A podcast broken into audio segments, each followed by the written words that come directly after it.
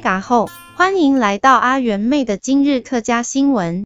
今天的重点新闻是，新竹县正推动客语扎根，开办亲子共学课程，希望能够让母语重返家庭，为客家文化发扬光大。苗栗县也因为客语推广的成效，获得客委会颁发五百万元优等奖励金，推动客家文化的活动不断。如今曲歌手徐世慧传唱客家歌获得满堂彩，头份四月八进灯号客节等传承民俗节庆活动也相继举办。叶孙时经分享客家菜，大坑火龙文化馆叙旧时客家菜。此外，带着妈妈出去玩的活动也十分丰富，如南瓜大赏、客家童花季系列活动等，展现特殊奇趣。许多景点也搭配客家文化。如丘陵乡华龙村花期木盛开、竹县新竹走走四路线寻味大自然等活动，让大家更能了解客家文化的精髓。